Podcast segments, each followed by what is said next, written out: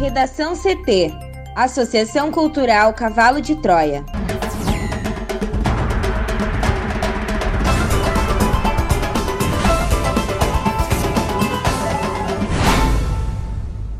Agora, no Redação CT.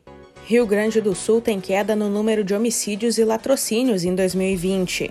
Anvisa divulga detalhes de reunião que definirá a liberação emergencial de vacinas no Brasil. Ministério proíbe empresários de comprar vacina para funcionários. Eleitor tem até hoje para justificar a ausência no primeiro turno.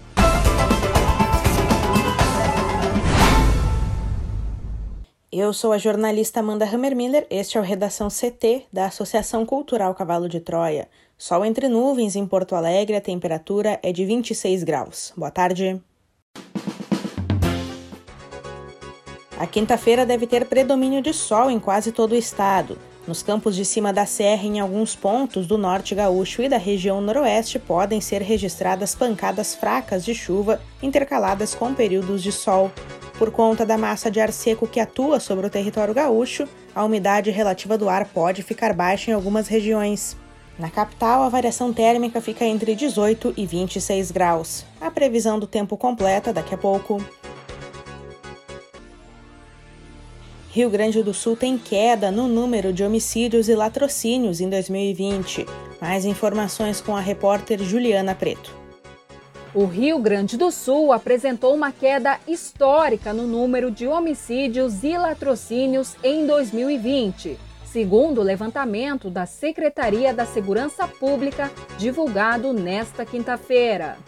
O estado terminou ano passado com a menor taxa de homicídios para cada 100 mil habitantes desde 2010. Ao final de dezembro, o acumulado de vítimas de assassinato nos 12 meses foi de 1.694 6,5% a menos do que as 1.811 mortes em 2019. Com o resultado, considerando a mais recente estimativa de população do RS, segundo o IBGE, a taxa caiu para 14,8 mortes a cada 100 mil habitantes, abaixo de 15 pela primeira vez em 11 anos. Os dados divulgados pelo governo mostram ainda que o número de latrocínios, que são os roubos com morte, foi, em 2020, o menor desde que esse tipo de crime passou a ser contabilizado pela Secretaria da Segurança Pública há quase 20 anos. Nos últimos 12 meses, o Rio Grande do Sul registrou 62 latrocínios, 7,5% menos do que os 67 de 2019. Houve redução também no ano passado nas ocorrências envolvendo agências bancárias. Em 2020, foram 152 roubos a banco contra 359 em 2019, uma diminuição de menos 57,6%. Os roubos de veículos também diminuíram, de 11.126 casos em 2019, caiu para 7.877 em 2020, o que representa uma diminuição de menos 29,9%. Dos crimes monitorados, Amanda, o que apresentou um aumento significativo foi o estelionato em 2019, foram 28.239 contra 62.379 no ano passado. Isso representa um aumento de 120,8%. A Anvisa divulga detalhes de reunião que definirá a liberação emergencial de vacinas no Brasil. Thaís Uchoa. Neste domingo, dia 17, a Agência Nacional de Vigilância Sanitária decidirá pela liberação ou não do uso emergencial, temporário e experimental das vacinas contra o coronavírus do Instituto Butantan e da Fiocruz. A reunião está marcada para começar às 10 horas. A data representa o penúltimo dia do prazo estabelecido pela própria agência como meta para análise dos pedidos. A decisão final será da diretoria colegiada da Anvisa, já que o uso emergencial é uma situação excepcional, fora do rito previsto para o registro de vacinas no Brasil e no mundo. O setor, considerado a instância máxima da Anvisa, reúne os cinco diretores da agência. Os diretores analisarão os pareceres das três áreas técnicas da Anvisa. Estas são responsáveis pelo registro de medicamentos, pela certificação de boas práticas de fabricação e pela farmacovigilância dos medicamentos, que é o monitoramento do produto no mercado. Conforme a Anvisa, as equipes envolvidas nas análises somam 50 pessoas e o processo é totalmente eletrônico, com dados podendo ser trabalhados de forma simultânea entre os participantes. Se for aprovado, o uso emergencial passa a valer quando os laboratórios forem notificados e o extrato da deliberação é publicado no portal da Anvisa. Além disso, será publicado no site um relatório com as bases técnicas da avaliação sobre a autorização temporária de uso emergencial em caráter experimental de cada vacina contra a Covid-19. Para o Redação CT, Thaís Uchoa. O governo federal disse a empresários em reunião virtual realizada nesta quarta-feira e promovida pela Fiesp, a Federação das Indústrias do Estado de São Paulo, que a aquisição de vacinas contra a Covid-19 por empresas para imunização de funcionários será proibida. A informação é do jornal O Estado de São Paulo. Respondendo à principal dúvida de executivos e donos de negócios, alguns dos quais já se movimentavam para importar doses, representantes dos Ministérios da Saúde, das Comunicações e da Casa Civil foram taxativos. A vacinação ficará a cargo do governo, que garantiu ter imunizantes para toda a população. Uma das pessoas que estava na reunião disse ter saído do encontro mais tranquilo do que entrou. Alguns dos presentes, no entanto, fizeram críticas à comunicação contraditória do governo em relação à vacinação. Além de afastar a possibilidade de o setor privado fazer uma vacinação paralela, o governo também afirmou que já tem cerca de 500 milhões de doses contratadas. Outro recado foi de que, pelo fato de ter um programa de imunização já estabelecido, o Brasil poderá recuperar o tempo perdido em relação a nações que já vêm vacinando há mais de um mês. Do lado do governo participaram o ministro-chefe da Casa Civil, General Braga Neto, o ministro das Comunicações, Fábio Faria, e o secretário-geral do Ministério da Saúde, Elcio Franco. Os empresários convidados para a reunião fazem parte de um grupo reunido pela Fiesp, chamado Diálogo Brasil, que visa aproximar o setor produtivo das decisões do Palácio do Planalto. Uma das propostas das empresas era doar uma dose para o Programa Nacional de Imunização para cada vacina aplicada em um funcionário. No entanto, o argumento oficial para descartar a oferta foi de que a produção tanto pelo Instituto Butantan quanto pela Fiocruz não haverá falta de imunizantes. A expectativa do governo é de que o país possa até se tornar exportador de vacinas mais para o fim deste ano.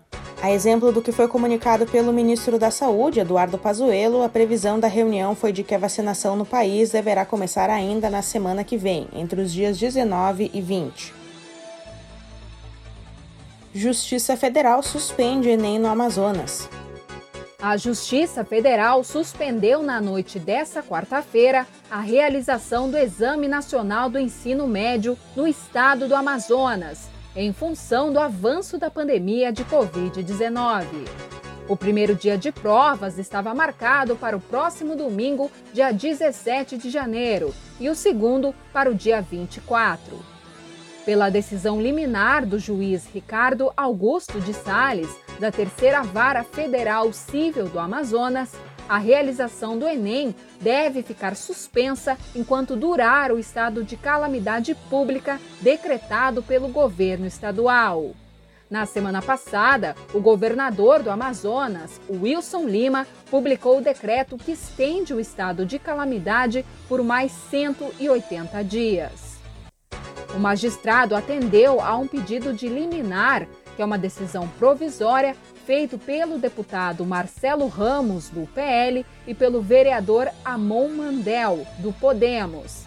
Ambos destacaram números da pandemia e afirmaram que o estado se encontra na pior fase já registrada da pandemia, com elevado risco de contágio para os participantes do Enem. Desde o fim do ano passado, o Amazonas vive um avanço nos números da doença e está com mais de 90% dos leitos clínicos e de UTI ocupados no estado, tanto na rede pública como na privada. De acordo com os dados do governo estadual, foram confirmadas 1.958 novas contaminações e 27 mortes nas últimas 24 horas, totalizando 218.070 contaminados e 5.810 mortos no estado desde o início da pandemia. Na terça-feira, a Justiça Federal negou um pedido da Defensoria Pública da União para adiar a realização do Enem em todo o território nacional. Na decisão, contudo, a juíza federal Marisa Cláudia Gonçalves Cúcio ressaltou que a imposição de medidas de isolamento mais severas por autoridades sanitárias locais e regionais seria um impedimento para a realização da prova. Nesses casos, ficará o INEP obrigado à reaplicação do exame diante da situação específica. De acordo com os dados do Instituto, há 5,78 milhões de inscritos para realizar as provas presenciais do Enem em todo o Brasil. Para o Redação CT, Juliana Preto. O eleitor que não compareceu às urnas no primeiro turno das eleições municipais de 2020 tem até hoje para justificar a ausência. Caso o procedimento não seja realizado, será preciso pagar uma multa e quem não regularizar a situação pode ficar sujeito a restrições. O prazo vence nesta quinta para quem faltou ao primeiro turno das eleições. Para o segundo turno, o limite é 28 de janeiro. O Tribunal Superior Eleitoral recomenda que a justificativa seja feita preferencialmente por meio do aplicativo e-Título, disponível para celulares com sistemas operacionais Android ou iOS. O procedimento pode ser feito também pela internet por meio do sistema Justifica, ou ainda de modo presencial no cartório eleitoral. Em qualquer um dos casos, o eleitor precisará preencher um requerimento de justificativa eleitoral descrevendo por que não votou, o TSE pede que seja anexada a documentação que comprove a razão da falta. Isso porque o requerimento pode ser recusado pela Justiça Eleitoral se a justificativa não for plausível ou se o formulário for preenchido com informações que não permitam identificar corretamente o eleitor, por exemplo. Se tiver o requerimento negado para regularizar a situação, o eleitor precisará pagar a mesma multa de quem perdeu o prazo para justificativa. O valor da multa pode variar de acordo com o estipulado pelo juízo de cada zona eleitoral. Existe a possibilidade de o eleitor solicitar isenção se puder comprovar que não tem recursos para arcar com a penalidade. Cada justificativa é válida somente para o turno ao qual o eleitor não compareceu por estar fora de seu domicílio eleitoral, ou seja, se não tiver votado no primeiro e no segundo turno da eleição, terá de justificar a ausência de cada um separadamente, obedecendo aos mesmos requisitos e prazos de cada turno. Nas eleições 2020 foi registrada abstenção recorde tanto no primeiro, de 23,14% do eleitorado, quanto no segundo turno, com 29,5%. Quando foram realizadas as votações, o Brasil tinha 147.918.483 eleitores aptos a votar. A justificativa para a ausência é necessária porque o voto é obrigatório para quem tem entre 18 e 70 anos, conforme o artigo 14 da Constituição. Quem não justificar e não pagar a multa para regularizar a situação junto à Justiça Eleitoral fica sujeito a uma série de restrições legais. No Redação CT, agora previsão do tempo com Juliana Preto. Nesta quinta-feira, o sol continuará predominando em quase todo o estado. Nos campos de cima da serra e em alguns pontos do norte gaúcho e da região noroeste, podem ser registradas pancadas fracas de chuva, intercaladas com períodos de sol. Por conta da massa de ar seco que atua sobre o território gaúcho, a umidade relativa do ar pode ficar baixa em algumas regiões. É o caso da fronteira oeste, com previsão de índice na casa de 30%, o que representa riscos à saúde. Em relação à temperatura, Bento Gonçalves, Cambará do Sul e São José dos Ausentes, na Serra, marcaram a mínima do dia no RS, de 12 graus. Já a máxima de 34 deve ser apontada em municípios como Iraí, no norte gaúcho, Santiago, na região central e Porto Xavier, no noroeste do estado. Em Porto Alegre, a máxima deve ser de 27 graus e a previsão é de sol entre nuvens. A chuva volta a se espalhar pelo Rio Grande do Sul na sexta-feira por conta de uma área de baixa pressão atmosférica, localizada entre o Paraguai e a Argentina, o que espalha instabilidade pelo RS. Mesmo com céu nublado e precipitações, as máximas devem se elevar em relação a esta quinta. Redação CT Apresentação Amanda Hammermiller. Colaboração Juliana Preto e Thaís Uchoa. Uma produção da Associação Cultural Cavalo de Troia com apoio da Fundação Lauro Campos e Marielle Franco. Próxima edição amanhã. Boa tarde.